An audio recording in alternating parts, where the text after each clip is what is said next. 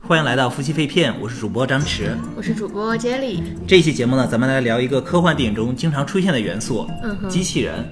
一提到机器人呢，大家脑海里肯定会浮现出很多科幻电影中的形象，而在我们现实生活中呢，也有越来越多的被称为机器人的这样的产品出现。嗯嗯，这一期节目呢，我们请来了一个嘉宾，来自这个机器人圈的翔叔啊机。器人圈儿对，也是我们电台的一个新面孔，嗯，所对以欢迎翔叔自我介绍一下吧。好，Hello，大家好，那、呃我的绰号叫翔叔，其实我是个九零 后，对对对，那就欢迎翔叔和我们一起从电影中的这种机器人形象聊到这种现实中的机器人的设计。嗯哼，就是翔叔呢，其实呃，自从工作以后就一直在这个机器人行业哈、摸爬滚 打，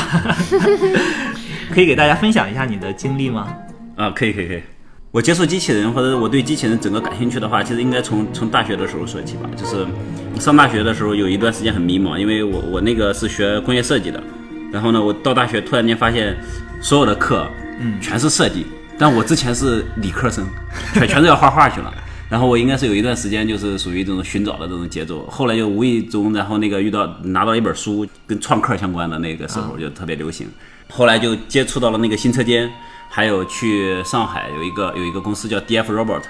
那个那个公司是是我对机器人产生强烈兴趣的一个一个一个时间段儿，大概是在七八年前。当时做的也很多东西是偏偏硬件、偏传感器类的机器人，就是相当于那种类似于玩具一样的，或者是这种互动式的这种这种机器人，就是你给它加了一个一个一个距离传感器，它走到你旁边，它可能就会绕着走了，类类似这样的。啊对，那段时间我基本上是处于一种非常就是经常处于一种心流状态在做这些东西。流对，你你你设计一个原型，然后再把它给做出来，然后再再把它给实功能给实现掉。哪年啊？一一年、一二年，对对，那个时候是大概就决定后面可能跟这个东西已经离不开了，你知道吗？ 觉得非常有意思，对入行了是吗？算是对，算是入行了。然后再后面的话，一四年左右吧，然后就来到了北京。啊来到北京以后就，当时就开始做呃设计，设计各种各样的智能硬件。那时候智能硬件是已经比较火了，嗯，对。然后当时百度在做一款叫小度机器人的设计，对，那个也是印象比较深刻吧。做了大概有一年多，就设计本身要做了一年多。然后那个那款设计主要做陪伴式的机器人，对，然后为了那款那个那个机器人，当时基本上是刷了各种各样的那个陪伴式的各种科幻的这种电影，因为因为机器人给人的感觉它就是一个非常神秘的，然后或者是非常科技的，对然后呢，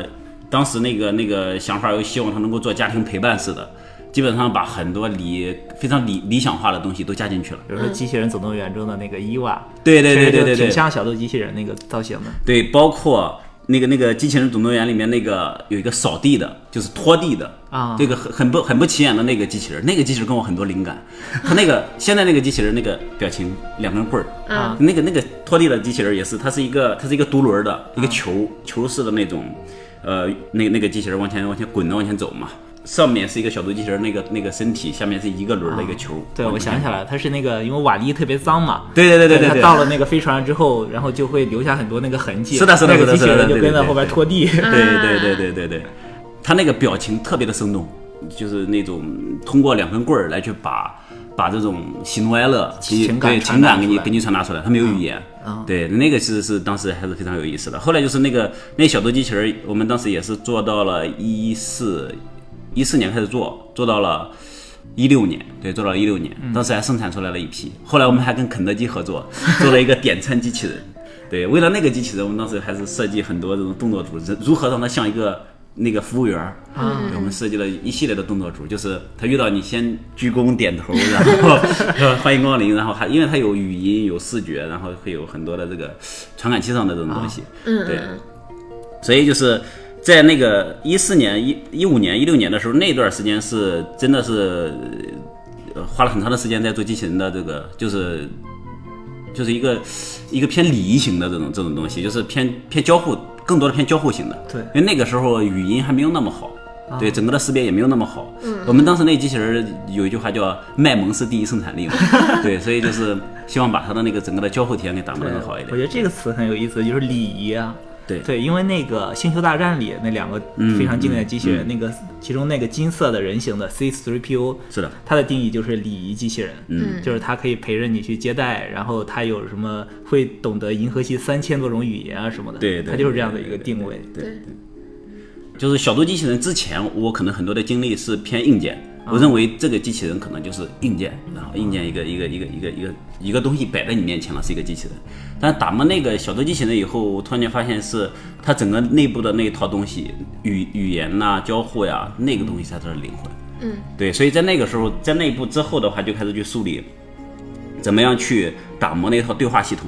其实那套系统后面就就是当时百度有一个是小度机器人，同时还有一个是软件版的对话的机器人。那个对话机器人后来发展成了现在的度密，嗯，小度音箱，啊对小小度度音音箱箱嗯，对现在小度音箱里面那套东西，就是从一四年、一五年那个时候慢慢慢慢从一个对话机器人走过来的。对，叫对 Chatbot 嘛，对 chatbot 聊天机器人。对，后来我跟他们分了一个类，就是，呃，在此之前的那个硬件的话，偏这种传感类的，就是这种硬件机器人；还有一种是偏这种对话式的，对这种机器人。对，然后后来我们那个小度机器人，后来因为它整个的可能难度相对还是比较高的，啊，也没有量产，但整体的思路上来讲的话，我觉得就变成了一种叫分而治之的一种方式，就我们想了一个非常大的一个东西，然后呢，后来把它分成一小块一小块，然后从从那种聊天的这种系统，然后呢硬件呢也不做那么复杂了，然后呢做了一个音箱，就看不出来是个机器人哈，对是对一对个对圆对柱对体对，是的，是的，是的，是的。基本上是到那段儿以后，就是到那个小度音箱出来之后，包括现在的小雅音箱啊，包括我们一块儿整的那个 Venus，嗯，对。然后我觉得可能后续的话，就是更多的会偏向于场景化，在一个特定场景下，我们当时 Venus 是打了那个睡前床头嘛，嗯，对。然后呢，可能儿童吗对儿童，这就是细分人群、嗯细分场景，然后这个机器人可能会更偏向于这一种，然后一步一步在各个场景下去分化出各种各样的形态。对，像那个这一款妲己，对吧？它就嗯是啊我王者荣耀王王者者荣荣耀耀对机器陪你打游戏的机 器人，对会变得越来越有意思吧？嗯嗯嗯，但这里面肯定有很多很多的元素跟那个科幻电影是分不开的。对，说到科幻电影，大家可以都分享一下，就是个人印象比较深刻的这种电影中的机器人形象有什么呀？嗯，我们家刚买了一个 R two D two，所以说其实对我对《星球大战》里面的这个 R two D two 是非常有好感的。第一个是觉得它的整个造型很酷吧，然后也很萌哈，嗯各种地方让你感觉到就很有家养机器人的那种感就是它觉。，它首先它不是一个会说话的机器人，嗯它不会是那种说话二进制的滴滴滴滴滴对那种声音嘛，嗯对加上它那种造型会给你一种宠物陪伴的那种感觉，对对对，真的有一种家养。然后像那个 C 3 P O 可能。就感觉呃比较毒舌吧， 就个人会感觉 R 2 D 会更萌一点。然嗯后就是呃前两年看了那个电影《号》嘛，啊里面不也嗯有一个 Samantha 嘛，也算是一个人工智能机机器是的它人。算一个 chatbot，是的，。也算是吧，我觉得那个会，因为它是寡姐配音的嘛，然后整个就很性感对对，那个是还蛮喜蛮喜欢的。那个电影看完之后给我一个非常大的启发，就是、嗯嗯嗯，因为你看人和人的交互，很多时候就是在通过语言在交互嘛。对对对而那个 her 它始终没有一个实体出来，对，它就是一个声音。对，然后呢，所以后面到那个小度机器人，包括到我们一起做那个儿童那一款音响，嗯其实我做的第一件事就是先把康康招了过来， 招一个会是谁？就是康康是谁？ 康康入境，康康是我们之前一个同啊事，他是那个。就是语言语言学出身，啊然后写过很多的那个剧本，舞台剧本，啊然后呢对语言特别的有那个有热情，然后呢我们把他给请过来以后，然后他为我们那款产品的聊天系统写 了二十多万的话术，对对，就整个就是我们当时就要追求有趣的灵 魂，你知道吗嗯嗯，明白。对对对。对，我觉得机器人的性格还是挺重要的。是的，就现在已经有很多的这种音箱了，我感觉，嗯，我比较喜欢的几款，我比较喜欢像王者荣耀最近出的这款小妲己机器人，然后，呃，天猫精灵我也蛮喜欢的。我觉得他们会有一点那种情感，就是他们每个背后那个声音会让我觉得不一样嘛。这两款给我的感觉还不错。嗯，对，是的，而且你去看那个电影，电影里面那些机器人，往往是那那些比较有个性的，让你给嗯啊记住了。对对对对越有个性，你越喜欢它。 可能那些个性里面有点瑕疵，但是它越有个性，你会越喜欢 它。是的，对，其实就我个人来讲，我也比较喜欢那个《赫》里的 Samantha 嘛，嗯对，而且我印象的特别深刻，就是当时一啊一六年的时候，我也是加入了一个做智能耳机的公司嘛，他当时发给我的一个公司介绍上面，然后第一页就是斯曼萨的一个剧照， 然后后 一来下子就对吸引到了。后来那个我加入那个公司之后，很多那种去融资的这些 PPT 啊什么上面总都总会有这张 图。嗯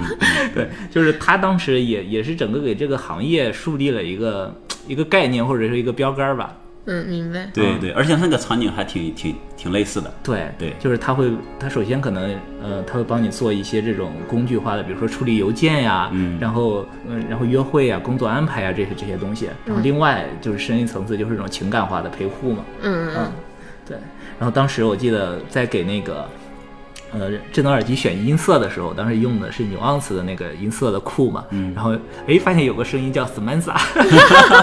然后听了听好像还可以，就选它有情怀。可以，可以的。嗯对，所以小叔呢，你刚刚说到很多就是《机器人总动员》里面的机器人，你还有什么别的比较喜欢的这种机器人形象吗？有一个机器人，他给我那个挺触动的，就那个机器人管家那部电影，有一部电影叫《机器人管家》。我好像听过，我没看过。对，那他是讲的是一个机器人，然后呢，从最开始的一个就是浑身都是那个机器机械的那种那种形态，然后呢，一直照顾一家三代人，哦然后呢，照顾到最后他把自己，然后就是他照顾了第一代、第二代、第三代，结果呢，第三代和第一代那个那个女主长得是一样的，那就是那个隔代那哦种遗传哦的那种，对对，然后呢。经过时时时代的那个科技的发展，他慢慢有了有了一些情感，然后他就喜欢上了那个女主，对他这其实有有这么一个过程啊。然后呢，后来呢，他就去把自己给变成，就是想尽他一切的那个那个那个想法，然后把自己给变成了跟真人一样，因为他本身是可以做到他不老的，因为他是机械嘛，嗯机器人对，然后他把自己的身体全部通过生物技术改造成跟人一样会衰竭会老，然后女主也喜欢他，然后呢，他们就就一起去跟那个法庭，然后不断的去去呃去争争取那个。就是就有点偏伦理人权的这种感觉，能不能跟人谈恋爱？对是对吗对。对，后来他们两个就一起，然后那个就是就在在那个病床上，就是真的是那个生命衰竭的那种老师。嗯，对，就那个电影给我很大的触哦 很动，浪漫，听完我觉得也可以看一下。对对可以可对，以一会儿我们可能也会聊到这种偏伦理、偏情感的话题啊。好呀对好呀对。呃我总结了一下哈，就是电影中出现的这种机器人形象，嗯有几个非常经典的，肯定是绕不开的。像我们刚才提到的《星球大战》中的那两个，一个是礼仪机器人这个 C3PO 嘛，对一个是 R2D2，然后它的定位其实是叫导航宇航技工机器人，对，就是它真实的作用是说你，你去开那个战机的时候，你把它怼到那个战机的一个位置上，嗯然后它可以去给你导航啊，给你给你帮你去辅助射击啊什么的，是的是那样一个作用。嗯对嗯，然后另外，我觉得可能陪着我们九零后长大的有一个很重要的形象，就是《终结者》中的这个对 施瓦辛格演的那个机器人啊，嗯，对，就是很多童年的阴影是来自于他 的，哎，战斗对嗯型，这种战斗型的机器人吧， 对。对，而且是属于那种你看到它你就觉得人类是不是要被机器人统治了？ 对对，包括就是它背后的所谓的天网嘛。对嗯对对，然后还有一种就是可能更科幻一点的，就是像变形金刚这种，对它是独立的这种叫叫类机器人的一种生命体吧，它嗯有自己的智慧，有自己的这样的、呃进化。对啊对， 变形金刚，我觉得它都不算机器人了吧？我觉得有点像，它有点像，有点像跟外星人啊，搭对对边。对对对对对，然后但是呢，它外整星个的生命嘛对它整个呈现的那个那个那个机械感，那个机械设计，那个那那种感觉，给人的感觉就是一个机器人的形象。对对，感觉是手办都是做成了这种 变形金刚机器人的感觉。对。其实聊到这儿，就有一个很有意思的话题，就是我们可以聊一下这个几个概念哈，嗯就是特别在是在电影中，嗯就一个叫机器人儿，一个叫这个机甲，嗯，另一个叫这个人工智能，嗯，对，甚至我们可以继续往下细分，比如说什么仿生人啊什么的，嗯就是这些概念，就是有什么不同？就杰里，你从你的感觉上，你觉得是好有什么不，同？小白先发言。嗯，我感觉机器人和机甲，我理解机甲肯定是就是一个装甲，类似于设备一样的东西，就是我可能钢铁侠，对，能穿戴。环太平洋然后机器人它可能还是有一点自己的，就它能它能自己动吧，就有机甲可能它得人去驱动。然后人工智能的话，感觉就是它好像也不一定需要有实体，然后比前面两个能进化的是它好像人工智能还能带有情感，我不知道哈，我的感觉是这样子的。啊，所以说他们三个有什么具体的定义吗？呃，从定义上来看的话，我的观点啊，就是首先那个机器人的定义 其实挺粗糙的。机器人定义我还专门查了一下，就是说叫能自动执行工作的机器装置。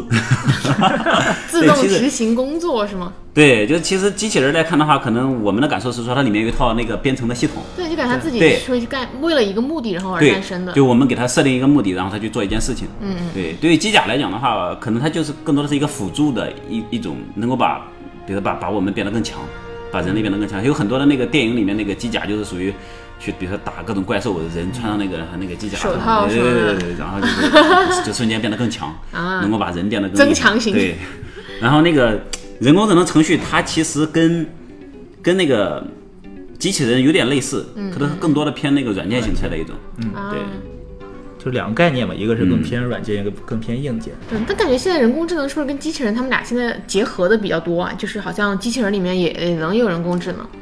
就是我们观察到的那些很多的那个比较智能的机器人里面，一般都有都会有一些人工智能，比如说像那个前段时间比较比较常见到的那个叫索菲亚什么表情机器人，嗯就那款表情机器人。然后呢，它其实这种的话，它里面有很多很多人工技人工智能技术在里面，而人工智能技术现在已经不限于机器人本身，它也不限于我们呃那个那个看到的那些高高端的东西里面。我们现在手机啊、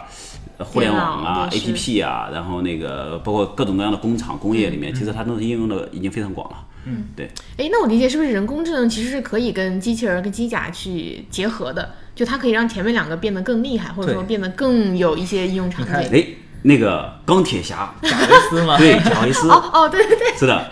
贾维斯它是一个，它是一个系统，它可以控制各种，就是那个机甲本身里面那套系统，就是它嗯对它有各种各样的那个机甲，但那个机甲背后全都是贾维斯。人工智能管家，嗯对就人然后工智它能可以去管理这个机器人。对，然后它变成奥创了之后，就是机器人， 就是人工智能加机器人了，哎呀，可以，就是可以这样的概念嘛。嗯，然后如果再往下细分的话，就是像仿生人，仿生人其实就是，呃，仿生人我嗯算我第理三解个里就面是吗它可能是一种材质上的区别，它更偏这种人人体啊，有血肉啊这种这种造型。像《西部世界》里面的那种，对，西部世界或者是机说器人吗《银翼杀手它也是机器人，那我我觉感觉得它都有意识了，它是机器人吗？嗯，对，这这里面会牵涉到一个话题，嗯，就是我们在电影里面看到的很多的那个机器人是有是有意识的嘛，嗯，对，但目前来讲的话，很多的这种计算的这种架构，它是很难让一个东西有意识的，嗯嗯，对，但是如果如果这个东西真的有意识之后的话，其实这个边界已经变得非常模糊， 对，其其实会变得非常模糊，就会不会是一种新的叫什么人种？》。 所以说，我觉得如果说我们比较简单来区分的嗯话，仿生人可能就是我们从字面的意思上去理解就好，像就它是更像更人啊像哈人，它的材料啊，它是的用的这些是材料的是的不是这种塑料啊、金属呀、而是更嗯偏这种这种生物材料嘛。嗯对，然后另外还有一个词叫做 cyborg，嗯，其实就是说，呃，可能更多的是出现在这种幻想文学里，它是这种人和机器去结融合合的。对你比如说，你给我换条机器胳膊，我就是是的 cyborg。甚至那个美剧《硅谷》里，不有个人就就一直坚称自己是 cyborg，因为他做了一个心脏搭桥手术啊，你说到这儿，我想起来那个 YY 的创始人李学凌，啊，他有一次发了一个微博，就是在他胳膊里面植入了一个芯片，啊。对，具体那个芯片是干嘛用的，我也不是特别清楚，可能好像跟监测身体的状况有一定关系。对嗯对，它那个就是其实这些事情已经开始在发生了。对，但这里面还有一个话题，就刚刚你说那个仿生人，嗯，就他仿的越像，其实很多时候人越害怕，嗯，对，就那个恐怖谷理论。对，这确实是的。刚才说那个表情的那个索菲亚那个机器人，嗯，它其实你真的离它近的话，我看了很多那个视频啊拍的，呃，你还是真的是有一点点害怕的。是的，对是的对。，就是还有一个那个爱因斯坦的那个表情的那个机器人，它会模仿各种各样的表情，就是 对，还是有一点点害怕的。对，这这个这个就是我觉得在那个机器设计上面的话，可能是一个比较嗯值得研究的一个东西。嗯嗯，这些事儿日本人爱干，好像。对，日本人就喜欢研究什么机甲呀、然后机器人啊这些东西嘛。嗯，所以说我们可以给大家总结一下，就是现实中，我们回到我们的现实世界中啊，有哪些类型的我们叫做这种机器人的产品嘛？比如说刚才我们聊到的，就有这个我们叫 chatbot 嘛，嗯就是包括是 Alexa 呀，嗯这个小兵啊，或者说各种智能音箱，我们甚至说包括那种给你打骚扰电话的智能客服 啊， 嗯这种都算是呃聊天机器人。是的，对吧？嗯然后它是没有形态的，嗯然后另外就是索菲亚这种，呃，翔叔刚才说是表情机器人哈，嗯我一直理解它是一个 PR 机器 人啊，它是 PR 机器人。啊，对它背后里面，它的核心技术在于它的表情，啊不在于它背后的那个对话。啊它那些对话其实很多时候都是人编编人工编写好的。啊，对原来如此我看抖音上有索菲亚的一些视频特别火，大家都觉得嗯技术贼溜，但我觉得好像也就那样啊。为什么大家会觉得特别崇就拜是？关注点，大家的关注点都在那个对话啊上。嗯嗯嗯，对对，关注点不太一样。然后另外还有一个点在于是，隐隐约约有些印象啊，就是在可能在十几年前，小时候看那个什么科学解密频道， 一个什么农民工造了一个机器人儿，然后那个拉他每天拉他出去玩儿这种，别人会觉得啊，这是机器人很高端。嗯。而现在呢？你你你任何一个东西出来，你说你这是机器人或人工智能，别人就跟他聊两句，发现哎你好 low，什么对都不行人。工智障，对对对，对，我觉得这个可能很大一个程度是大家对一个东西的预期变高了，嗯尤其是跟我们谈的谈的科幻电影，对就这种科幻电影让人认为你这个机器人就是应该做到跟那个电影里面那种，那才叫机器你像。人看大牛你逼像大白，像贾维斯， 对对对，啊无所不能对对对对，然后就会问各种各样的问题，然后对这这个的话就是你要能解答我解答我各种各样的问题，同时你还能帮我做各种各样的事情，对对，这样的话可能就是我才能够去说你是机器人。嗯嗯然后在社交网络上，其实还有一个特别火的一个机器人产品啊，就是那个波士顿动力那个公司出的那个嗯对对机器狗和那种人形的机器人。对，它之所以火呢，是因为它有很多这种虐待机器人的视频。 鬼畜， 对，他们的那个公司的那个最后发的那个视频，那个感觉越来越对了。他之前就是更多的秀技术，嗯，后面感觉就是那个机最后那个机器狗那开门，然后在那边扭屁股跳舞，就那个其实是还是非常有意思的，能够去嗯让大众愿意去传播它，比较萌对嘛，我对，感比较觉萌，是对，嗯对嗯然后前两天有一个恶搞的视频，就突然一爆了嘛，在网络上。对，那个我我也看了，对不断的虐待那个机器人，对，然后那机器人突然爆发了，把人给打了。那个我觉得它更多在迎合那个现在的观众的一种审美的一个观点，因为机器本身它没有这种情绪，它的设定的这个功能的逻辑决定了它不会去做呃伤害人对的伤害人的事 超情出这。个界限。，对对对，但是呢。看视频的人就会有人本身是对你是主观情绪很强的，你是不能忍的。而这个时候，你看这就跟那个体验设计里面那个爽点一样， 那个爽感一样，就是到这个点上就是应该爆发了。好，爆发，然后呢，哎，这个视频出来之后，它就就容易火了爆。嘛。对， 对是的，是的。对。然后另外还有一个就是我们经常在生活中可以看见的，甚至说呃有好多人都买过的机器人啊，嗯就是这种扫地机器人啊，嗯，它能被称为一个机器人吗？它其实是可以的，就是这个、这个东西它的本身机器人边界就很模糊嘛。嗯。呃，比较比较简单的机器人，就是我大概在一三年的时候去过那个科沃斯。科沃斯他们是国内最大的一个机器人公司嘛，啊对，然后扫地机器人对扫地机器人，扫地机器人公司。然后呢，他们的那个机器人是分好多好多类的，就是有一种有一个类别的，就是前面有一个传感器，然后呢你撞到墙了，你就掉头，你再撞到一个地方再掉头，它是一个很机械的一种一种方式。它的目的就是说，我就把这个区域按照一个特定的轨迹去扫完，然后后来呢就会加各种各样的激光，嗯就是对对那个叫激光雷达，嗯，用激光雷达然后去扫描周围的这个环这个地形，然后呢来去定一个策略，怎么样去扫更高效。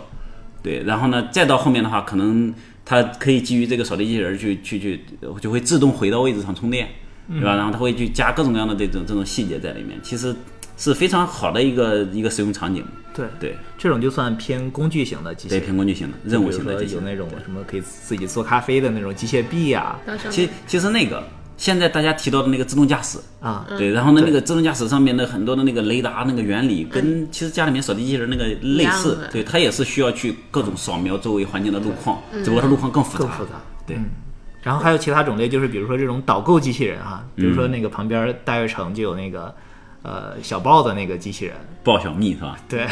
我看还挺多人愿意跟他互动的，就问他什么什么店在什么什么楼，但他我觉得他挺智障的，基本上回答不出来，我感觉。因为因为这里面就会就会牵涉到一个非常非常难的一个话题，就是理解。嗯，就是就是你现在我们聊了这么久，然后我们最开始说的东西，其实我们都很容易能够知道我们之前说过什么。但是如果你对一个机器人去说的话，你你可能随便加一个指代的关系，他就理解不了了。嗯，对，然后你问两轮儿就问不下去了。对，然后你基本上现在机器人你就跟他聊数着一二三，到第五轮儿的时候基本就崩了。这也是为什么现在很多做机器人，大家都在去先从智能音箱去做起。嗯，对，然后呢，我先帮你能去播一个音乐，嗯，然后呢，再帮你去问个天气，对吧？接下来就帮你做一些简单的日程安排，嗯，然后最后呢，你问的时候，我简单的跟你聊两句，嗯，而聊的时候我，我还会尽量能够通过我的话术让你开心一 点，呃，对，情然后感呢化的东西对，然后最后呢，这个东西打磨的足够好的时候，再慢慢的去塞到那个更复杂场景下的机器人里面，嗯嗯，对。最开始那个我《猎户星空》，其实那个爆小蜜就是《猎户星空》出来的做出来的。当时我们做的时候也提到了一个思路，就是说刚开始也是想啊做一个很很厉害的机器人出来，后来发现哇太难了，然后我们就分成好几步，然后慢慢做。对对，其实像说到导购啊这种，就算是一些细分场景了嘛，对吧？嗯就是还有一些细分的场景，就比如说这个玩具嘛，啊，比如说像这个尤比选他出那种暴风兵啊，什么蜘蛛侠啊这种，嗯，就算是他和这种这种小朋友的这种兴趣点相结合嘛，是的，是的，我我我其实我个人特别特别喜欢那个玩具类的机器人，嗯，那个他把一些技术，然后呢结合这些玩具上面，用一个，因为大家对玩具的忍耐度还是挺高的，对，对，然后那个。就是更好的能够把这些技术慢慢的先结结合一些场景给用出去，而且确实能够给小朋友带来很多的快乐。对，我感觉现在小朋友，特别是这种一线城市小朋友家里，感觉用智能音箱已经成为家常便饭了。我经常看到我关注的这种育儿博主哈，就发这种小视频什么的，就看到小朋友在跟智能音箱玩儿。我觉得虽然就有有的时候会出错，但是小朋友会一遍又一遍的去问，是的是直的是到的他的那个有答案出来。是的，呃，一五年的时候，当时小度机器人，然后有一个活动，然后来了一个，当时号称是百度最小实习生，嗯大概是也是十来岁。那小朋友当时过去之后，就在我工位旁边跟那个小度机器人，然后在那儿聊聊了整整 一下午，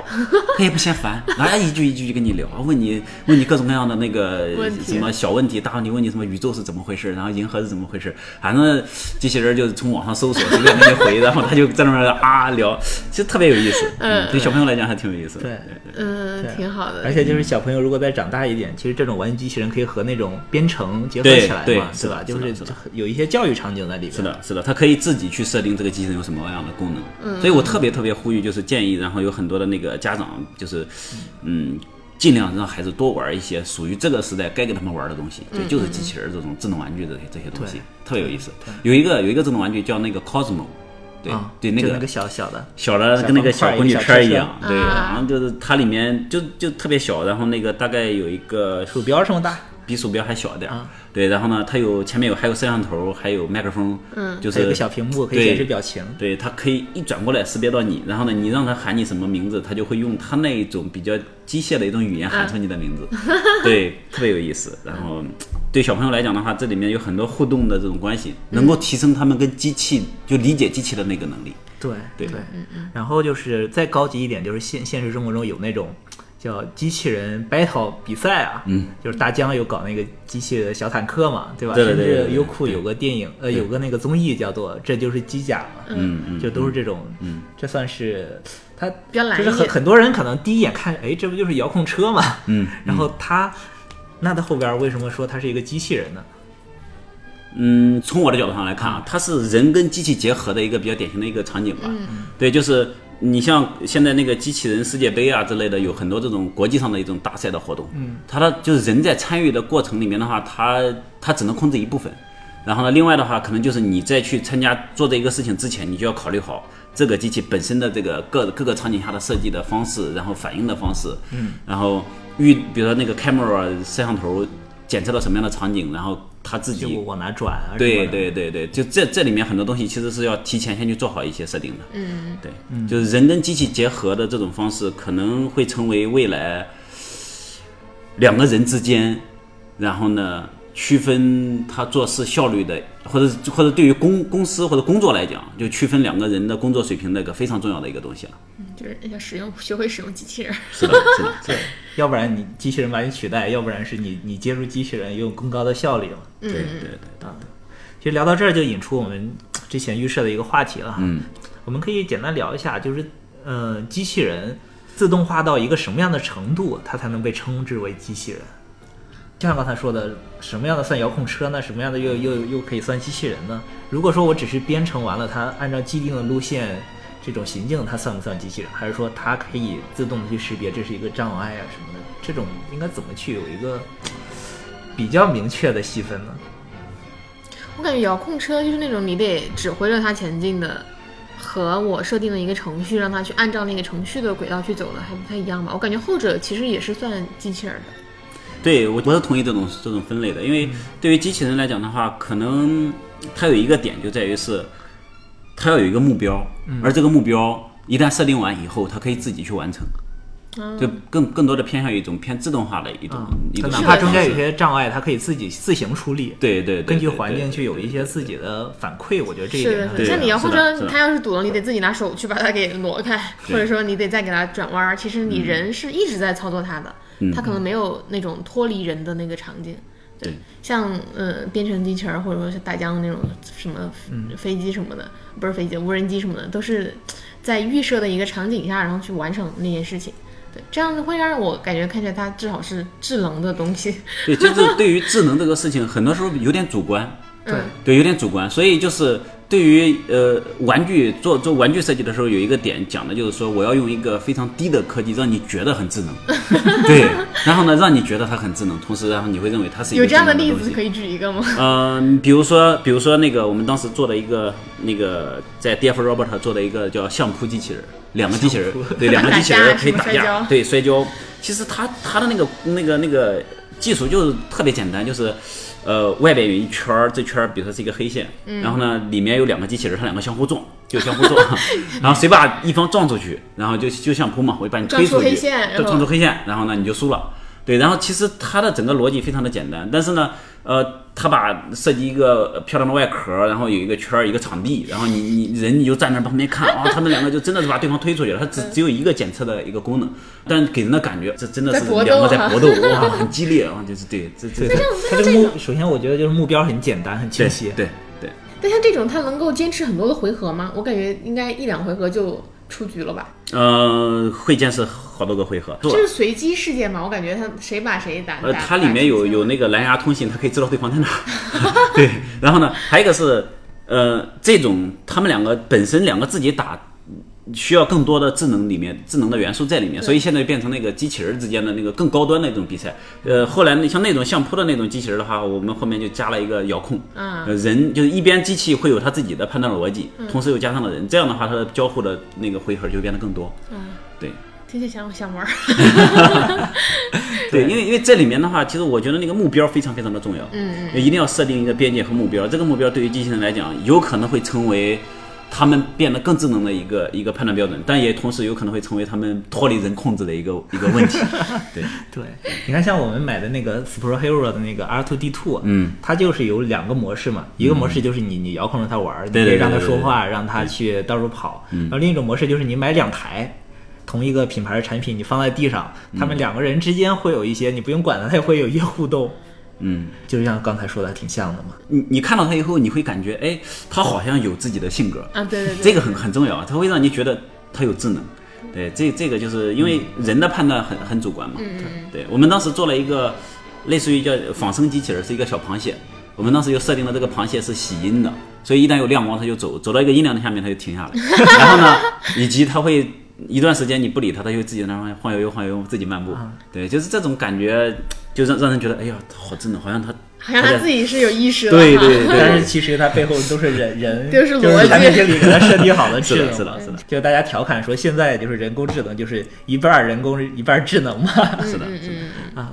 每次说到这个机器人有没有自我意识哈、嗯，就这个就一下抬得特别高了， 对，就像是它脱离人类、脱离数据，就产生一些自己的情感或者倾向了。嗯，其实往往现在它更多的是一种自己可以和环境产生一些互动、一些对疾病的反应嘛，嗯，就对像说这种人体的条件反射一样。嗯，你大部分现在就是大家都还担心人工智能会不会那个，比如说不受控了，然后类似这种，呃，把人类怎么怎么样了。目前来看，这一届的人工智能还不行。就目前来看，那个所有的所谓的人工智能的技术都是。后面的程序员也好，产品经理也好，给他编好了，我让你这样做了，你才这样做，对，那比如说会不会出 bug 呢？呃，这个是肯定会的。很多时候可能不一定是 bug。我举个例子啊，有有一个例子特别特别，我觉得特别有意思，就是呃，目标很重要。如果人给这个设备设定错了目标，有可能会导致问题。你比如说，嗯、嗯举一个例子就是。你让这个 AI，假设这个 AI 很厉害，它它它调用的资源很多，然后呢，你给它设定的目标是计算圆周率，就尽可能的，你给我把计算圆周率给我计算的尽可能精确，啊，你就不管它了。然后有可能多年以后，它动用劫持了所有人类，动用了各种资源，把整个太阳系变成了一个大的计算机，就是为了计算那个圆周率。这不这不银河 系漫游指南吗？对，算出来四十二。对，我就前一阵儿有个很有意思的新闻哈，嗯就是今年的那个 CES 上，嗯，然后就也有一个这样的迎宾的这种导购的机器人嘛，嗯嗯然后就半夜不知道为什么就跑出来了，嗯跑到停车场上去了，嗯然后这应该就是一个程序设定错误吧？是的是的对。然后更有意思的是呢，然后他被一个自动驾驶的特斯拉给撞撞了。 我当时就想，妈呀，这不就是汽车人大战霸天虎吗？这种场景可能后面会越来越多，因为现在家里面各种各样的东西都越来越自动化，越来越智能化。对，包括嗯，各家公司都在想尽一切办法去做让生活更便利的一些设备、嗯一些硬件。以前的话，可能还都局限在 A P P 中、手机中。嗯，可能再有就人工智能这套技术出来之后，深度学习这套技术出来之后，呃你像那个自动驾驶呀，你像那个那个商场的这种导购啊，或者是包括嗯有很多就是无人售卖，吧？对就是对就这样这样的东西会越来越多。对对，刚才我们聊的其实更多的是这种最后它的展现的形式，或者说它这种我们主观能够感受到的进步嘛。嗯就是这些这些场景上或者产品上的进步背后，是这两年有哪些核心技术的突破吗？比如说像我们聊的这种语言语言的理解呀、嗯语音的嗯合成啊，嗯或者说这种什么舵机呀、什么这种嗯硬件层面上的，我觉得比较明显的突破的话，是整个系统的一种突破吧。嗯、呃，就就单个模块来看，你会觉得他们都有瓶颈。你比如说那个语语言理解，然后你试两轮儿发现你不行了。嗯，对，你比如说语音识别，你带点儿口音， 就给你就给你识别错了。你比如说现在的这个原创语音的唤醒，对吧？这妲己还有这个天猫精灵，动不动就插话进来了。嗯，单个模块它都还是有很大的瑕疵，但是很多时候这个系统本身汇到一起之后，它那个就那个整个系统的这个整体的打分儿就会变得更不一样。我我举个例子，就是、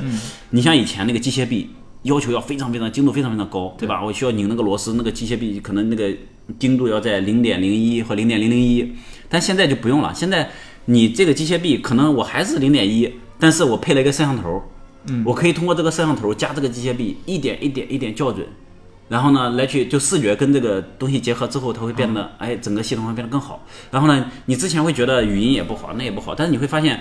我让你播音乐这个场景下，我还是能够做的还不错。嗯，然后你我你问天气，我还做的还不错。嗯，对，就是在这种就是配合以后，在一个特定场景下跟其他就整体系统配合到一起，然后发现，哎呀，这个效果真的慢慢起来了。对，语言合成可能现语音合成现在听起来也有点点机械，对，没有人的声音这么的自然，但是这些东西连到一起，发现就可用了，它已经达到那个可用的门槛了。嗯对如果说现在还有什么东西是瓶颈的话，就是那个还是那个理解，就在那个语言理解的那个维度上面，还这是个我没有做的特别好。这对个语言理解，我理解，其实机器人它应该很难去做到像人类一样，或者说像一个小小学生水平，我觉得都是的很难做到吧。是的，因为现在的理解是属于人提前设定好的，对对对那对，你比如说，你比如说你你你你你让定闹钟，对吧？我我我我要先设定好什么时间，然后呢去定，然后这个时候你你说你定闹钟，我就会不断的去追问你定几点 的， 一一直拿到为止，对是的，是的，它就是有几个槽嘛，你必须把这几个槽对都对填对上，嗯对对对，然后你要不填呢，它就对会不停的问你。是的。那它是会随着说我们的数据越来越多，然后它可能能理解的就越来越清楚，还是说，嗯，它始终会有一个瓶颈在那儿呢？呃，数据非常关键，然后算法也很关键。嗯，对，然后那个就是决定决定那个整个的人工智能这套技术的，就是有三三个点嗯嘛。第一个是算法，嗯，然后呢，第二个是这个。这个逻辑，这个逻辑就是个人设计者，就嗯设产品经理就对就是对对，产品经理的这个逻辑和价值观是真的非常非常重要的。以前我可能没有那么强烈的感受，但是现在真的觉得这个非常非常强烈。嗯，呃，还有一个就是那个计算的这个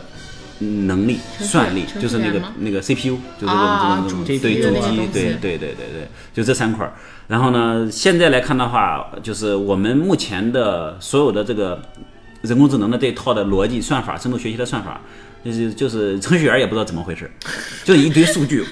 人标好，告诉他这个东西这个东西是是什么，往里面一一推啊，一出来，哎，发现他可以知道了，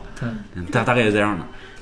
现在来看的话，可能更多的是真的是有多少智能都有多少人工，你要嗯先标好，对，先告诉我这个这个图片是一只猫，这个图片是一只狗，然后呢，你你再让我去拍照，我告诉你啊，这是猫，这是狗，嗯 从里面提取特征。明白。哎，嗯那其实我们刚刚都很喜欢那个号里面的 Samantha，就对是现在的很多这种语音已经很，我觉得很丰富了，各对种各样是的场景。是的什么时候能够有一个这样质的跨越呢？因为其实像 Samantha 那种，她其实是能理解你的情绪的，嗯就你不开心，或者说你的语气什么的，他都能够去感知到你。但我现在对智能音箱，我觉得他们挺蠢的。是的，这这个这个点的话，当时其实很多人都会这么疑问啊。然后那个，当时我听陆琪，就是之前百度啊啊啊百度的那个，大大对大大对大对大对，他当时讲了一句话，他说，语义理解的这一条红线想突破过去，五年之内可能还不太可能，还没有那么大希望。就是五年之内语义想突破理解的这条红线，嗯，呃对，五年之内不太可能。那这个是说，因为算法还是没想清楚。嗯因为因为算法本身，第二个就是这个东西的复杂程度太高了。嗯，对，它不是一个简单的场景了，就是它是一个它是一个就是人主观的一系列的这个过程去走的。嗯嗯，对我很难去定位到你前天还生气了，对吧？你上 个上个月，然后惹你惹你生气了，然后就今天再红一下。对对，这个很因为难。本身给你站在机器人的角度上，给你互动的这个人，他也是个非常混乱的一个、一个系统。对，它然后不是一那个个很简单的系统。是的，然后那个国外的美国的一个科有一批科学家，他们验证过，就是说基于现在的计算架构是不可能产生意识的。啊，对。然后呢，它但它有可能是在特定场景下帮你去完成一些 任务。因为其实我们现在说什么深度学习很高端啊什么的，这其实是一个三十呃四十年前的一个算法对吧，七几对年的对一个算法，只不过是现在因为 GPU 的这些底层硬件的这个进步啊算力上来了，对，对嗯，就是并没有一个突破。七十年代那会儿，第一个人工智能是什么？第一个人工智能设备是什么？调查嗯，过其实吗我我指的是那个就是这个算法本身哈，就深度学习的算法本身。嗯，啊但是在那个年代，应该也有这种比较简单的这种语音呼叫系统了吧？有的啊，就那个单个字的合成嘛，单单个个字的合成。对，那个识别或者是 TTS，就是那个李开复，嗯，知道吧？呃，知道。 对，李开复的他那一套统计的那那一套算法，让整个的语音识别有一个大幅的提升。然后呢，包括之前好像有有一个例子，这这么讲吧，就是那个语音识别的效果是怎么提上来的呢？就据说有一个科有有有一帮科学家，然后呢就是比人家效果好，嗯，但但是那个别的人就不知道怎么回事儿，后来就是说他的数据量比人家大好几倍，怼上来的。 对，是的，就是现在也是这样的道理，就是你想把这一套东西做得特别好，比如说你想把识别做得特别好，你想把语音合成做得特别好，你就是要把找各种各样的录音，录了很很多的声音，然后让它让这个音频去进行识别。对，像那个语言语义的理解，那个池哥这边应该是有很大的那个那个感受，就是我们当时做儿童的那个机器人的时候，那那套东西的时候，系统的时候，我们真的是找很多很多的数据，然后去标。标这句话是什么样的一个意图，然后呢，他他说的这里面的调味是什么，就是一点一点人去把它标好，然后灌到这个计算机里面，然后他他对再下一次你再说类似的东西，他就能理解了。对，这也是为什么现在包括亚马逊、啊、百度这些公司。为什么愿意做这种音箱，而且以特别便宜的价格，甚至贴钱往外卖？嗯对，就他在乎的其实是后边的这些你日常使用的这些数据，可是以的帮我是的去训练。是的，是的对，就大家会想，哎呀，会不会触犯我的隐私呀什么的？其实没有人去听你的这些东西，就是直接灌给数据，灌灌给机器。像你刚刚说的，理解你的情绪啊这些东西，嗯现在也有很多团队在做，很多公司在做。他们做的方式是什么呢？是嗯，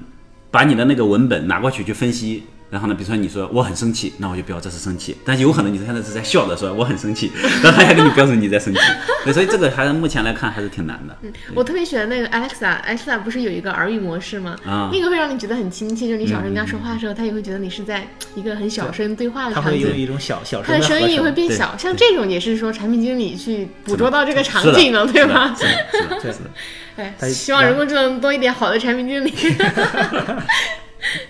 对，嗯，除了这种就是相对来说更实用，帮你去解决任务的这种机器人啊，嗯嗯还有一种类型的就是像这种，我们刚才其实也提到这种陪护型的机器人，嗯，就是比较成功的一个案例，我觉得是，呃，索尼出的那个机器狗，对嗯对，就是对最早应该是上这个世纪初的时候，嗯还是上世纪的时候就有一代了，嗯，就那个狗。它它也不会说说话理解你什么的，就是你抚摸它呀，或对者说你走近啊，它会有一些相应的这个反馈。反馈然后真的就是日本就本身有很多空巢老人和那种独居的青年嘛，嗯对他们就买只狗回去，就把它当成自己的宠物或者家庭的一份子了。是的，而且后来有段时间就是那个，就是那个机器停产了，甚至是的那部门都撤了嘛。对，嗯不再维护了。然后那个那个那那那些人就是这个我的宠物坏了呀，嗯坏了病了呀，没处修啊，嗯，然后啊怎么办？然后花花大价钱去买零件什么给它，就相当于也甚至有单独的这种针对这个狗的这种嗯宠物医院啊，就是帮它去做修复，嗯然后甚至到后来实在修不了了，他们有在那个日本的那种庙里给他们举行葬礼啊，这这种机器狗的葬礼，就是它它真的就是完全这种情感化的东西做到了一个极致。嗯对，然后好像这两年又又出了这个第二代的，嗯，就我们去看那个视频啊，就是，啊、真的像一个机器狗一样，它你去抚摸它，它那个身体的那种形态啊，对对对包括那个那种可能只眼靠睛眼睛、靠嗯嘴巴去传达那种感觉啊，会让你感觉，哎，它是一个有生命的东西。我觉得人工智能就是你用久了，你会觉得很亲密的跟它比，而且现在我觉得像我身边很多朋友，我们都在很多都还没还没谈恋爱，然后觉得自己可能会孤独终老。我觉得我们这一代是不是特别需要这种陪护式的人工智能机器人来嗯帮助我们？当时杜密在一五年的时候出了是一个 A P P 的形态，嗯，那个时候我们我们就发现其实，呃，经常跟那个杜密聊天的有很多小朋友，嗯就是上上上初中上初中的，嗯，上小学的，他们的倾诉欲特别强， 我不断跟你去聊。嗯然后呢，其实老年人也一样，嗯对。然后那个那个日本那边还有一种就是类似于那个海豹一样。你抱在怀里的，柔软的海豹啊对对对对对，就真的是， 就是你你啊嗯抚摸它，然后呢，它会给你一些反馈，嗯嗯就是就这种的话，我觉得是还是非常非常有价值的，我觉得是有价值的。当时是 MIT 他们研究了一款叫 Keep On 那个那个那个机器人，嗯是一个看着跟小黄人一样，它也不会说话，它就是呃一有一有音乐，它就在那儿扭。完了，你拍一下它头，它就蹲儿一下；你拍两下，它就蹲两下；你拍三下，它就蹲三下。然后那它那个是给自闭症儿童用的，啊，对对对对就对。是有然后个人啊给你反馈，其实很是重要。的，是的，是的，嗯嗯嗯嗯嗯，挺好的。呃我觉得就是陪护型还有一个点啊，就是、嗯呃其实那个赫尔中也在探讨这个点，就是比如说我和天猫精灵，我和 Siri 说话，然嗯后他他并不是我的 Siri，我的天猫精灵，就是每个人给他说话，他都是这样的这样的是的反馈。 但是就是比如说我们刚才提到那只狗，它可能因为你和它的一些互动，它会有一些是的专属的这种反馈。是的嗯就这条线怎么去突破，我觉得也是很重要的。对，这个就像个性化了嘛，嗯，对每个人的个性化，然后就相当于学习你的习惯，然后再去生成生成一些专专门儿对你的逻辑，对，就有有一些你们的 暗语，对它这知道我个的声音，知道我是谁，其实就已经让我感觉哇，很对很很很兴奋了。嗯这个这个其实挺重要的。然后呢，就是这种个性本身的话，会拉近两个人之间非常近的距离。嗯嗯嗯，对对对，就是呃，我举两个例子，就是当时小度机器人第一代的时候，呃，我们我们当时是在那个贴吧上面抓的那个话术，嗯， 啊、你要知道贴吧里面说什么话的都有。那嗯，他天天那个说话不带脏字儿的骂人，你知道、嗯啊，就是你会觉，当时你会觉得哇塞，这简直就是个小妖精，就像会竟然会骂人，是对，吧，而且他骂你，你也骂不过 他。对，因为那个数据我确实好想有要一个区这样的机器我们我们当时就是说这是暗黑版小度，然后呢或者暗黑版的这种，但就是本身还是数据来源的问题嘛。嗯对，然后再后面的话就是，我观察到一个现象，就是那些小朋友，小朋友去跟那个设备对话的时候，他会问你叫什么名字，然后呢，啊，你说我叫那个什么什么什么，然后接下来他会告诉你我叫什么，嗯，然后我的大名叫什么，我的小名叫什么，我的绰号叫什么，他希望你都记住。那个程序当时只记住了那个名字，然后呢，他就问我的名字是什么，然后呢就是。结果他说：“你知道我叫什么吗？”那个机器人说了，他当时就哇的一声跳起来，哇，就觉得这个机器人就是我的机器人了。嗯嗯呃，就那一个瞬间，你会觉得，哎，他们两个之间已经他是我产的对已经产生了联系了。对，当然小朋友比较好满足，可能大人就是的想要是的东西是的就是的更是的多一些嘛。是的，是的，包括那个，包括那个刚才说那个 Cosmo，它是你拍完照上传完以后，接下来有一堆 Cosmo 放在这里，小朋友嘛都摆在一堆，然后你往前面一站，它识别到你的时候，它就你的那个机器人就会自动动一下，喊你的名字，扭了扭扭一扭，哇，然后你立马感觉到啊这就是我的。我觉得跟人玩没什么意 思。机器人挺好的，及时反馈，然后永远不会生气，想干嘛干嘛。 对，哎呀，我感觉这个机器人是社恐的一个福利。 我觉得现在其实，在这种嗯社交的这种恐惧啊，包括一些自闭症儿童，其实是有很大的用处的。对对对，对，然后另外一个用途就是我认为也非常大，未来是一个很大的机会。对，然后那个这个有机会我们一块儿研究一 下， 就是机器人养老，哎呀，好可以可需以要，真需要。真的真的是这样因。为现在就是像我独生子女呀，或什么对，还有很多这种决丁定克丁家克族是的嘛，是的大家可能都会挺担心自己养老的问题的。对对我觉得养老机器人肯定是一个趋势吧。对，但是现在的这种机器人能做到养老这种程度，我觉得应该也够呛。嗯，实际还是这样的嘛，就是说我我们可能整个的思路，反正我现在的一个思路就是说，机器人它是一个大的系统，嗯，我们应该分模块去做它。嗯，现在可能机器人养老，嗯嗯我们整体上来讲觉得特别大，但可能就是说，比如先把浴室的这个场景。给整透了，对吧？然后怎么样去让它能够更方便的那个起来走路不滑倒？然后呢，一一旦出现问题之后，然后第一时间去触动相关的这种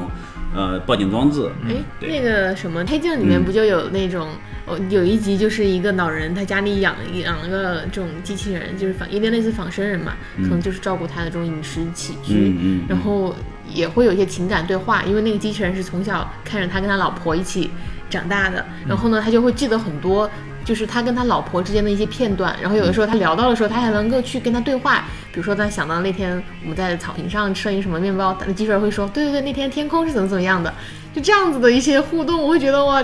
就是很贴心。因为现在其实很多这种跟你很熟悉的人，他可能都不一定能记得这种细节。对对对但 机器人是可以的。你在想一个什么事情的时候，机器人也能帮你想。哇，你一瞬间就感觉情感共振非常的强烈。 是的，是的。现在很多老年人他们的情感其实是是是，确实是需要有一些补充的。这我觉得这也是为什么很多那嗯个老年人受骗的原因吧。啊很多人他们受骗，并不是说他们分辨不出来，他们只是觉得啊那个，好热情，干儿 子。对，是的，然后就啊原来是是这样子的吗？ 是的，真的就是那个情感上是需要一些这种。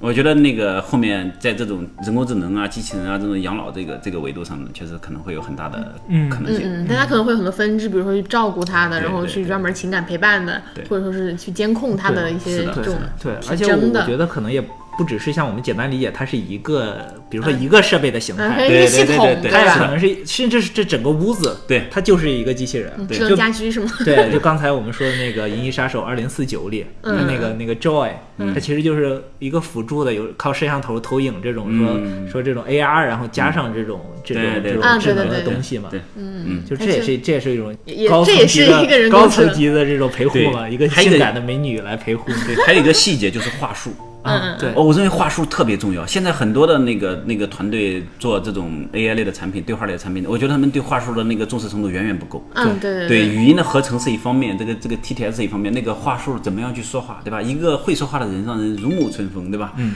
啊，就是这个还是很重要的。对对，嗯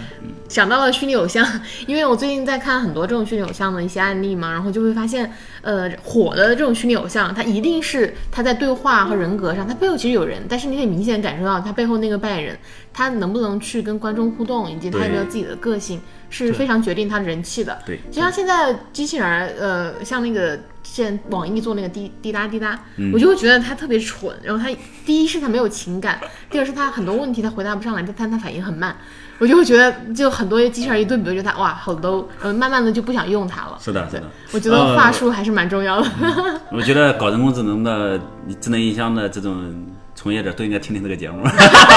听一听观众真实的声音。以后我们可以搞个专题啊，就是录给这个这个语音交互设计师听的 可以，可以，可对，以，可以去哪家公司？哪家公司不要去了，太烂。 这个内幕消息啊。对因对为对到时候我们变个声匿名。对没，我们电台粉丝没那么多，还其实好嗯还包好。括你说的那个虚拟偶像哈、就是一个类型的是是你现在做的这种，就是其实是这个前端有一个形象，后端是有人，嗯人包声括有嘛声优去扮演的嘛。对还有另外一个就是之前咱们团队有人做嘛，嗯就是说他的人包括他的话术啊都是表情啊什么都是合成的，，对，他那那种也是可能更更高一个层级了。其实初音未来就这样子的，就是你通过一个软件，然后写写写下了他的一些演唱的音乐，他的一些节奏，他说话的这种声音，嗯然后大家都可以去用这套系统去玩对儿。，甚至他包其括实不舞需要舞人姿呀什么的。对是的，对是的，对是对的对，嗯就整个的感官体验很重要。就是说这说这句话的时候，这个表情对应的动作，然后整就是整体感传给用户是什对么样对，的一个最状态近特别有意思，就是呃，虚拟偶像圈儿有时候那个办案很火嘛，然后就嗯有一些这种第三方的人就把办案的那种嗯，他的那种后台的一个系统什么的嗯全部下下来了。下下来过后呢，他就人设就变了，他就去搞了一些奇奇怪怪的一些直播啊什么的，嗯然后就被用户疯狂投诉说，你不要用我老婆的外壳去做这样的事 情，他根本不是这样子的。他说你不要嗯懂你就不要用，然后大家对这个东西还挺看重的，是就的你的人是的设是什么，你一定不要倒，是你的倒你就完了。对人设非常非常的重要。现在智能音箱没有几家有人设的。对对，这个人设有本人身现在有有有人设的可以分享一下吗？哪呃些音箱是比较还比较有人格魅你力的？你像那个 Echo，就是啊啊 Alexa 他们那个是那，对个吗它那个是大概是三个人的人设合到一起，哦，你对，还他没有背看那对个他吗？背后是一个，应该是一个是剧作家，一个是语言学家，另嗯外还有一个小说家，都是而且是三个女性。嗯但然后三他个人去写他的同一个人设，对一个 team 吧，他甚至不哦止三个人，他下面还有带的嗯就是嗯这种对这种对这种对话术的写作者。然后你像我们当时做儿童那个的话，我们可能小嗯度小度的人设，小度小度是什么人设？呃，现在的你看到的小度小度的人设，我我觉得可能更多的还是跟整个的聊天系统有一定关系吧，就是就是相当于偏信息的聊天儿。啊呃我们我们那套那个那个儿童的那款。当时是想做的就是，比如说，哎，我就想做一个大姐姐的形象，就就按照这种语气跟你去聊，嗯就那个人设本身还是，就是会形成一种认同感。啊，嗯对对对对对，而且包括可能它的音色本身哈、对对呃，声音对的吧是？的对，就包括这个这个呃妲己这个声音，就是嗨，妲己，找我吗？ 很多人听到之后会说，哎呀，好酥啊！我甚至甚至说的很直白，说好骚 啊。对对，我觉得这这这些都是他在传达的。就可能对如果说我们做儿童机器人，我们不会选一个这这样的人，就可能还是偏成熟一点的声音，对，可能会更偏温暖一点的。家里爱你了。不好意思， 这就是一个愚蠢的智能音箱。 嗨，妲己，啊关闭。 Close， OK 那妲己先退下了，随时听候吩咐。其实他这个声音，我不知道是不是王者荣耀中嗯本身给他配音的那呃，个不人是的不音是不色是生成，嗯的。它会有点像，但它不是那个圆的那个 CV 去做的。嗯，它这里面它是这样的，它是有一部分是合成音，有一部分是本地录的。嗯，本地录的，它那种你幻想的一瞬间，它那个声音听起来，嗯哎，对，那个其实是啊就录出来的，给你的感觉特别好。嗯，就这个，其实这个也挺重要的嘛。就体验设计的话，就就要讲究就风中定律。你刚开始碰到那一下，要让你觉得哎呀，对，然后你就买了。最最早啊可是能的都是的是嘚儿嘚儿那种声音，对但对现在都是哎在吗？我在哦，嗯就是有这种情感化的东西嘛。嗯对吕布就是主公，哎，在呢。 就还挺有人设的。是的，是的，我觉得这个其实《王者荣耀那》那那一那个团款队系列的机器人，其实是值得大家去研究研究、学习学习的。它那个人设其实跟那个游戏之间一配合，那个人它设会感跟很角强。色的那个对对是对相吻对合的嘛对？是的，其实是的，是的。每次比如说我们在玩王者荣耀的时候，有有队友选了吕布，这个妲己就会说：“哎，我和他挺熟的。” 然后主人可以放心了。 是的，对，哎，反正我觉得这个都是团队背后的这个人怎么去，其实都是话术帮写助作他，对对对对，。是的，是的，你看我们聊下来哈，我们三个人好像对这个机器人，包括可能未来几年能够带给我们的这种生活的改变，还是都是挺乐观的 嗯，我希望机器人能帮我工作，对啊，他会帮你工作的。甚至会取代你的工作。哎，对，但是为什么呃就是科幻作品中啊，特别是我们常说什么赛博朋克呀这些，它的往往是这种悲观的论调比较多呢？就是我们经常说这叫 high tech low life，科技更高了，但是生活反而更 low 了嘛。就是你看，就比如说有一有一种路线，就是机器人统治人类了嘛，就是就《终结者》中这种天网呀，嗯或者说是这个《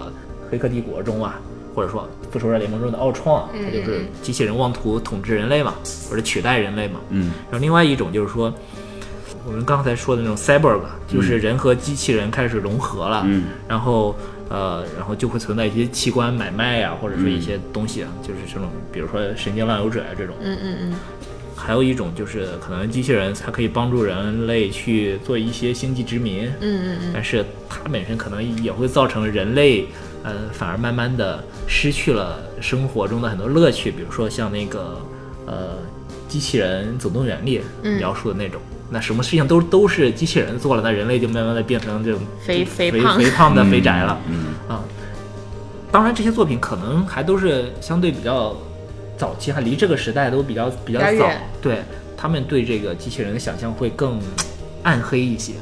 嗯，我是觉得现在这种技术，因为我们已经接触到，我们会觉得它挺 low 的，它可能也不太能有意识，也不太能有人格，所以说我会觉得还好吧，没那么好担心的。而且现在其实我们像语音啊，或者说一些这种工具型机器人，其实能帮助到我们的一些生活嘛，就会觉得挺好的呀。它如果能够越做越好的话，像一些户外的比较难的工作、危险的工作，让机器人去处理了；然后一些粗糙的工作、重复的工作，也让机器人去承担了。我觉得是一个很好的事情，可以解放人类的生产力嘛。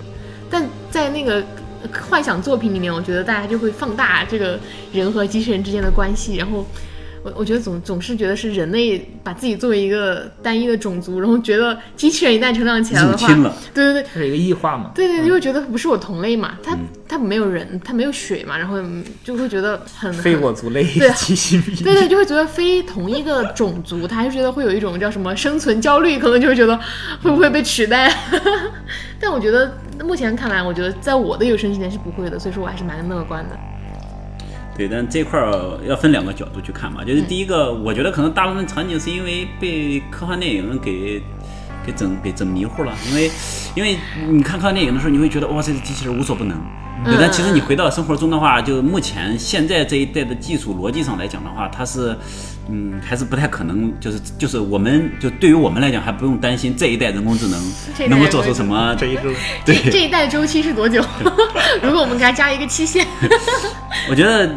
可能二三十年之内，可能都不会有特 别。这一届的人工智能不太行。对对对对对，因为它确实还是一个。还是一个执行层面上的东西，但就就恰恰是这个执行层面上的东西的话，我们更我们需要担心的一个维度是，是人本身给他设定这个目标是否合理。嗯嗯嗯。因为如果我们设定的目标不合理，可能就会导致一些问题出现了。你比如说隐私问题，对吧？啊对你比如说有一些游戏，然后他为了让你氪金，他就不断的去设计各种各样的套路，然后让你去氪金，对吧？ 然后你比如说那个，嗯、很多商业大片儿，他知道观众的口味是什么，他分析了各种各样的那个场景之后，就就是这个套路，英雄之旅你是最喜欢的，然后呢就就就就就就使劲儿来，对对，然后可能更多的还是人本身给它设定成一个什么样的一个目标，就跟刚刚他讲的一样，你如果给这一个系统设定了圆周率，然后它就动用所有的这个动作全都去做这一个事情的时候，就会带来一些负面的问题对。就所以我觉得这个设计者本身的这个嗯逻辑很重要。 是的，是的，价值观也非常重 要。对，甚至就是说的简单一点，很多军方的这种机器人嘛，对，对对，因为现在来看的话，那个计算力已经变得很强了，嗯数据量可能，尤其等到后面五 G 来了之后，就会越来越多的那个数嗯据灌进来了。然后呢，我觉得人本身的这个决定会变得非常非常重要。嗯，对，因为大部分时候人本身对自己的那个目标就是要初心嘛，很多时候就忘了。 对吧？你一个商业走起来之后，可能被各种各样的那个那个东西声音给加持着，然嗯后他那个目标设定就会真的就就有可能打偏。嗯对，对，所以说有的时候我们就开玩笑嘛，说我们这种人工智能从业者啊，算不算是天网的带路党呢？太路大，对我我觉觉得得一定程度上是的。天网希望天网饶你们一命。对对对，以后 到时候可以给我们饶一命。如果真的有意思的话，我觉得那个我们这一波人是第一个被干掉的，因为你们知道的太多了。 而恰恰能够推翻天网的，可能也就是对他了解不的了人。解的人。嗯然后以前我还看过一句话哈，是那个就是登月第二人，就是那个阿姆斯特朗后边那个人，嗯叫那个叫巴斯奥尔德林说的。他说那个你许诺我要移民火星，却给了我 Facebook，对，就是说哎二十多我个们字母是吧对我们走的，我们好像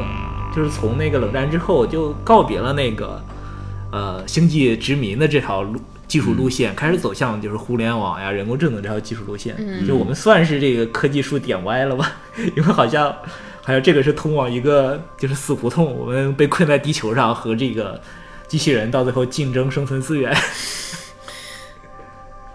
这个点我我这么看的，就是当当然那个星际旅行它其实需要耗费大量的那个财力，同时它也需要很强大的技术支持。对，算力包括对对对，如果如果我们单纯的去看这一件事情，对吧？我们把这一个东西当一个大目标，而且我们心里面只有这个大目标，我们会很痛苦，我们会觉得哇塞，这确实是，哦，可可能那个生活感觉周围一看还是这样，然后天天就埋在手机里面了。坐井观天。 对对对，但但其实如果我们把它当成一个系统去看，嗯，然后呢，现在这一步的话，其实是一个就是整个的这个系统本身，它会有一个一个路线往前走。嗯你看现在那个 SpaceX 又继续那个去那个发各种各样的那个火星探测对对对，嗯探测器，然后之类的。其实如果没有现在的这个算力，加上现有的这个算法，然后加上现有的这种生产人工智力的能的一提些升，嗯对对对，技术，它其实很难做到，就是一个民营的一个一个团队，然后呢就可以去做出这么的一个成绩出来，嗯很难的。所以我觉得它更多的是说，它是一个一个类似于分布啊，这一步先把软件系统给打扎实，下一步再往前去走。就左脚右脚嘛。，对对对对对，我觉得是这么一个过程。嗯，这个问题其实是就系统的这种视角其实是很重要的。回到我们个人啊，我我自己一个很大的一个感受，就最近就是说，如果我们一直追求我一定要做一款产品，这款产品必须要成功，哇塞，你真的有时候你会很痛苦。但如果你把它放当成一个系统去看，就是你不计眼前一层一地得失，你为的就是，呃，每一步先把它走走扎实了，然后你后面可能很多事情你会就就更好的一个，就是那个系统的成功的概率就会变得更大。嗯，对，所以我是觉得现在看的话，可能人工智能已经开始去覆盖到各个行业里面了，嗯，对吧？它已经开始在那个各种流水线上已经开始去去发挥作用，各个场景里面发挥作用，对吧？智能音箱也也开始就脱离手机开始走出去了，可能下一步包括工厂，现在那个特斯拉那个生产线，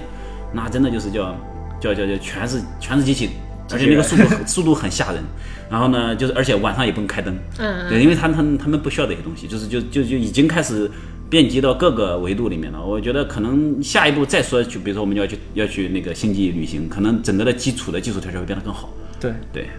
所以我觉得这个技能好树乐， 对这个技能树本身它会自我校正。我这这是我我因我为这树么看本的身也是左边长一个叉，右边长一个叉嘛。对对对对对对，嗯嗯嗯，我觉得不用特别担心。嗯，不用特别担心，闻不到你了。 我这种心中有星辰大海的人，还是希望这一天能够早点来的。呃，我觉得有可能，呃，我觉得不是有可能，我觉得一我们这我们这一代一定能够体验到那种生活。对，真真的假的？ 真真的星际移民吗？呃甚，不一定至是移民吧？我觉得可能在旅行在在在那个星际里面旅行，或者在那个太空上面进转轨一圈道儿，转一圈儿。对对对对，那当然对只是一个成本问题啊。是的，现在因为已经可以了嘛？现在就是很昂贵而已。对对是的是的，对，是其的实就是靠人工智能这些相关的技术的进步去压缩这个成本。嗯，对嗯嗯嗯，好呀好呀。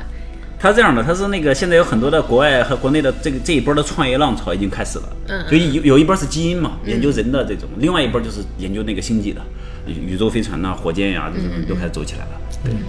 就互联网感其实是个基础，但用到什么行业领域都是可以的。对，只是说现在我们可能，嗯，大家在沉迷抖音而 已，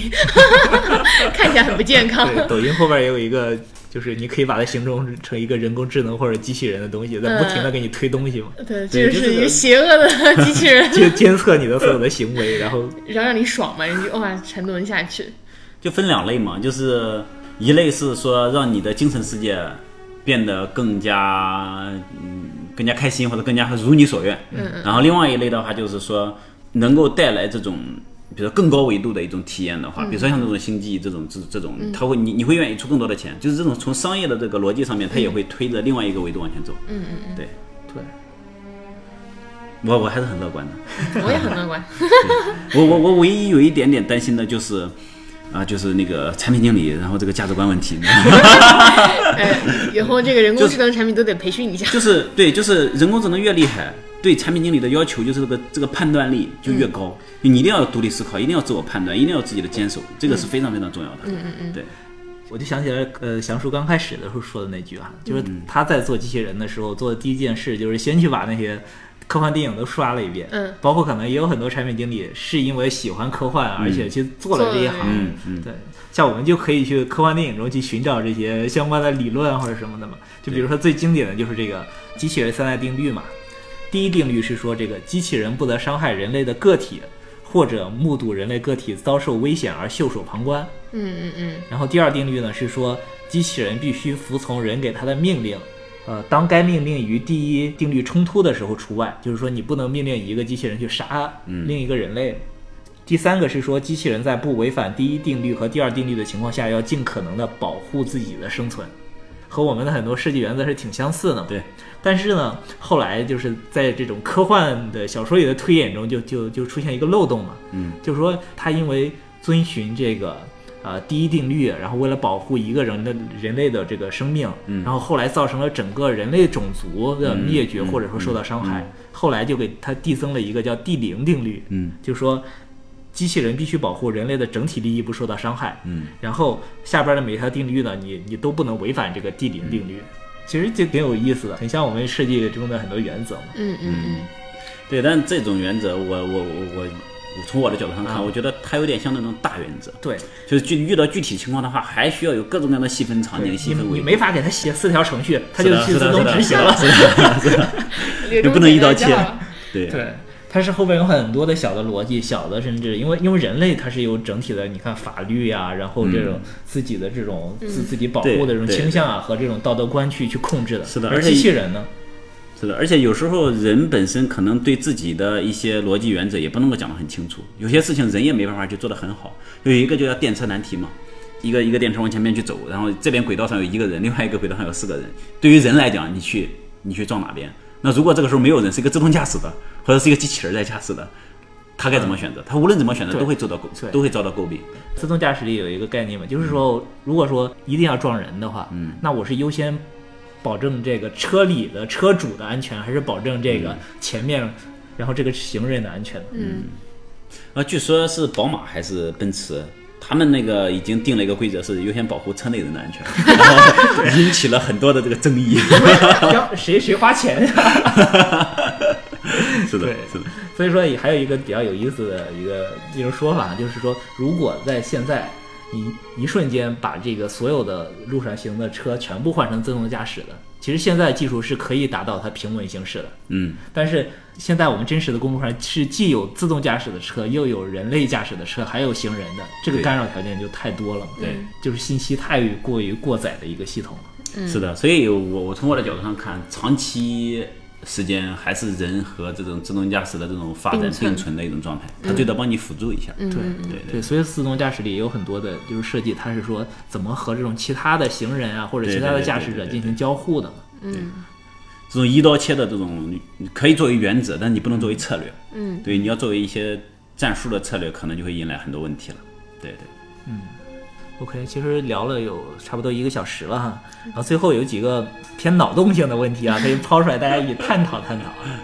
呃，第一个问题呢是《黑镜》中其实出现过的一个场景，就是嗯说，因为现在我们你看用用这些微博呀，用微信啊，你比如说我个人的很多说话呀，我的这种很多信息都存在了网上，然后假如这个时候我死掉了。然嗯后依靠这些微信、微博上的数据，然后然后深度学习了，然后生成了一个呃我的一个意识 chatbot，意识，对，甚至就是一个微信账号啊。嗯，然后你给他聊天儿，就是我的语气，我的这些呃我知道的这些经历啊，我的这些知识啊，再给你进行回复，你能够接受吗？就比如说咱俩这种关系嘛，如果说你只是说呃意识，然后在一个这种有有这种程序跑出来了，然后去对话，我觉得可能会，我觉得可能会是一种慰藉吧，对，但会有点恐怖， 因为你想，其实现在人类还是会接受死亡这个事情的嘛，对所以说你你你人已经不在了，但是你的意识还在跟我聊天，其实想想偶尔可能梦中惊醒会觉得有点吓人，我觉得也分场景哈，呃就比如对说要分场景，比如说他是一个科学家，他本身就相当于是一个数据库嗯嘛，对吧？然后你那种纯粹求知的给他聊天儿嗯嗯，嗯这是一种场景。而像咱们俩这种关系，可能真的是一种情情感感类上的的嗯急需的维系，或者说类似于这种就很。就以前是说呃一个人死了，我们去他的墓前，然后放朵花，然后说他心里话。嗯现在是你到一个微信号上，然后去和他回 复，然后他真的会跟你对话。直接在墓碑上做个语音不行吗？把 TTS 也还原回来。对对对，从我的角度上看，我觉得这种情况只能算是假装是你，嗯，他还不是你，因为这个里面就牵涉到那个人人跟其他东西的一个本质的差别，呃，就是研究了很久嘛，就说是意识嘛，就人的意识嘛，而意识是一个非常主观的东西。有两种场景啊，举个例子，第一种场景是我现在在微信上跟你聊了一下，你给我回了一下，嗯啊，我认为这就是你，对，我的主观会认为这就是你，我就在跟你聊。但是呢，如果说呃，当一个人他已经去世了，然后呢，他所有的这个话术，然后那个收集在一起，用他的语气在跟我聊，嗯，我已经知道这个事实以后，我就可能很难去接受了。我会认为，我主观会认为这个东西它应该不是，而且这个主观是不可测量的。就是我会主观认为这个嗯不是你，除非现在又有一个人告诉我啊，现在的技术已经很厉害了，就跟那个超体一样，是吧？好，那个意识已经可以传到无处不在了。这个时候你也让我已经大开眼界，我已经信了，我真的相信了，这这可以真的可以传进去。然后这个时候突然间手机上亮出来一个，然后我在这里，嗯，有可能是真的。我觉对得看个人信不是信了的，这个是跟意识有很大很大，主观意识有很大很大的关系这的。其实有点类似于这个我们视觉上这种恐怖谷，只不过是另外一个维对度嘛。嗯对对对对，是的，是的。我觉得这个没法感知。你比如像现在，这个意识本身是我可以很主观感受嗯的。我现在有我的主观意识，我们每个人都可以感受到自己的。嗯但如果说这个时候你把我给传到另外一个地方，换句话来讲，嗯你把我给 copy 出来一份儿，我在看到另外 我的时候，我我这个时候很恐怖，细思极恐可能。 对，信口。对，或者说呃，一个没那么高能的一个场景啊，就是比如说我还活着啊，嗯然后我。我比如说，我最近不想和你聊天儿，哎呀，每天陪女朋友聊天好烦啊，哎把对吧自己？起对来吧？然机器后人儿去我我陪有你我有个机器人儿，对吧？嗯你其实每次跟我聊的都是机器人儿先回，然后我最后看到了再回，这也是一个应用场景吧？这种已经应用了嘛？那这能克服吗？ 就是我觉得那个我们微信上是可以看看能不能做一种这种自我的定制，就是遇到什么样的问题回什么样的话，我先配置好。在吗？对不在。 嗯对，是我先本配人置好。当遇到什么类类型的话术，比如当遇到要还我钱的这种话术的话题的时候，赶紧出来，提加黑醒我出来。弹对弹窗，对， OK 啊，那我抛第二个问题啊，嗯还是说，假如说我死了，你怎么好好活着不好吗？就是，呃，把这个灵魂，嗯就是，就是，假如说哈，我们，嗯，知道了这个灵魂的本质啊，然后我们把这个灵魂的东西拷贝到一个，就我的身体已经死了嘛，拷贝到一个仿生的身体，或者说一个机器的身体上，那你觉得我还活着吗？就是有个美剧嘛，叫《副本》嘛，嗯就是他是说那个，呃，所有的灵魂都可以存在一个芯片上，放在脑子后边儿。呃，你死了之后，你可以把这芯片保存下来，也可以把这个芯片放在机器人的身上，或者说你如果有钱，你去买一个其他的肉体，然后放进去，然后你会哇，然后你的之前的记忆啊什么都就醒连了起来醒。了之后发现哦，自己是一个 你会意识到自机械己胳膊是一个机器的吗？啊，知知道呀，知道呀。这对种我算一对种我来说，可能嗯我的、我的记忆都是连续的，就是当时咔黑了一下，然后、然后心然后身体换了，嗯对。然后对你来说，你能接受吗？或者说，它其实有点类似于一个伦理的东西啊。嗯或就者比如机械永生那种感觉挺好的。对，但是他是不是这个人真死了，活着他是一个复制品，他只是一个数据的模拟。我觉得我能接受哎，因为嗯，我还信子了， 叫信子了，一个 呃，我觉得有两个维度，如果能做好的话，我就可以接受。嗯就第一个，这个意识本身的话，它不是一个死的，不是一个固定的了，嗯就是说你它你还是会谈了发展对对对对基于各种环境，你还是可以学习不断的去对提发展，嗯对对对，这样的话我会觉得啊，你真的是个生命体，嗯对吧？这是第一个。第二个的话是最好。能够把你的声音呐、一些口头禅呐、一些喜好啊、乐趣啊，没事儿小酌一杯 啊，对吧？这种，对这这些小爱好其实也很重要。然后呢，如果能够嗯保留继续保留，我觉得啊，那那个鲜活感就更强。而且第三个可能就是说，这个回忆是完整的，是的它不是是的像《西部世界》里那种，它每次嗯好像就只能片段回性回对回忆起对那对一个对片段闪。回 对，对，我觉得那个千万不要出现，一出现感觉就是出 bug 了， 对，那你就开始就开始怀疑人生了，对吧？ 我我觉得还是可以对，接因受为的。因为我们其实在聊的是一个，或者说意记忆或者意识的传递嘛， 对，就是我们在聊的它只有一个意识，嗯，就更可怕的是刚才说的那个复拷制，贝， 对，哇，要是他能够这样子做到，然后解决到所有人类的这种生老病死的问题，我觉得还蛮好的。这个科技，嗯大家也不用考虑后代的问题了，世界一片和乐。我我觉得是不是人类的这种文化领域的这种进步会向前一大步？ 因为大家好像不用考虑生存问题，就想着怎么样去让自己活得更有价值。黑客帝国 嘛，对，很多科幻作品会这样探讨啊，对探讨过有的探讨有的有的会比较呃比较乐观，有的就会、就会会会比较悲观，比如说人类丧失了这种。呃他对这种欲望的满足的对嗯阈阈值会越来越高，他是会的去挑战很多的下限呀、什是么的，是的，嗯，是的，是一种，我觉得更多的还是人本身有很多的，每个人都有自己的一种思考的这种方式，或者一嗯嗯种自我的一种意识，追求的东西也不太一样，对对，然后这个的话，你很难去说让每个人都认可一种东西，对对对对对，而且本身我们像我们刚才聊的维度，一直是说技术还有个体嘛，嗯而你放在社会中，随着这种阶层啊、经济差异的出现，那那有钱人的他的活法和和没钱人的活法就不一样。那加上技术的剥削之后，可能底层的人就更惨。嗯，是的，是的这就是刚才我我们说的那些叫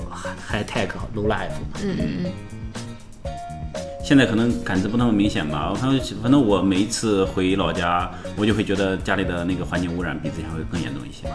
对，感知很明显。嗯，对。然后这种发展，很多时候确实会有很多的这种代价。然后你会发现，超级城市这些城市会慢慢慢慢变成一个超级城市。嗯对对，然后他们里面那个资源啊、条件会越好。你比如像刚才说的，我们那个意识转移，如果嗯真的真有这个技术的话，我相信一定是那些非常有钱的人先去体验，因为对可能他们面临着生老病死，就是那个那个就是比如说离去世的那那个选择的时候，我他肯相定信会大部分选人择对 我反正没了就没了，我 一定我对对有可能还可以再对对得到一种永生，啊哇简直对，那那那部作品里也有刻画嘛，就是普通人也有可能会有风险嘛，因为你这个芯片如果比如说拿一把枪啪打碎了，你就人也死了，然后意识也没了。对而那个呃有钱人呢，每个星球星球上面有一个有个有自己的私人卫星，就是他每半个小时会会会去备份一下自己的意识。那有可能我被杀了之后，我只是丢了半个小时的意识。嗯嗯，这种经济的差异、阶级的差异始终会存在的。技术鸿沟会越来越大。我还沉浸在脑洞里， 我觉得这种脑洞其实挺好的，没事可以对。专做个专门话题，可以对，多聊想一想，就是呃，离开现实生活的糟粕，然后上升到一个层次去生活，脑洞里面生活挺好的，感觉很快乐，不用考虑什么柴米油盐。对，这这也是为什么就是很多人喜欢看科幻电影嘛。对，但是有的时候你看完科幻电影就会一阵压抑空虚， 空虚感，嗯对嗯空虚感，你回到现实中发现，哎呀，还是这个 还是就是电影好。坐井观天，你看着还是这个黑色的星空。嗯，对，是的呀。 Human music. OK，那这期节目就聊到这儿吧，感谢祥叔给我们带来的很多的这种有自己的分享，有自己的感悟哈。欢迎常来，常来，常来。这一次是第一次随着五 G 的啊发发挥还不展，太好。 随着五 G 的发展我们可，以我的脑洞会越来 越大。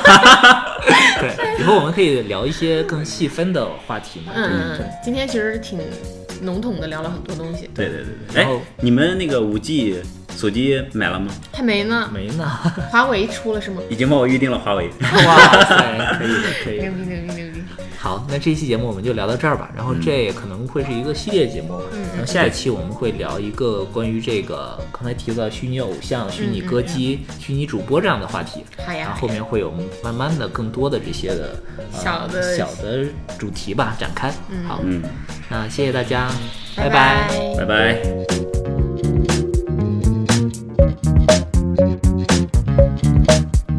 Yes.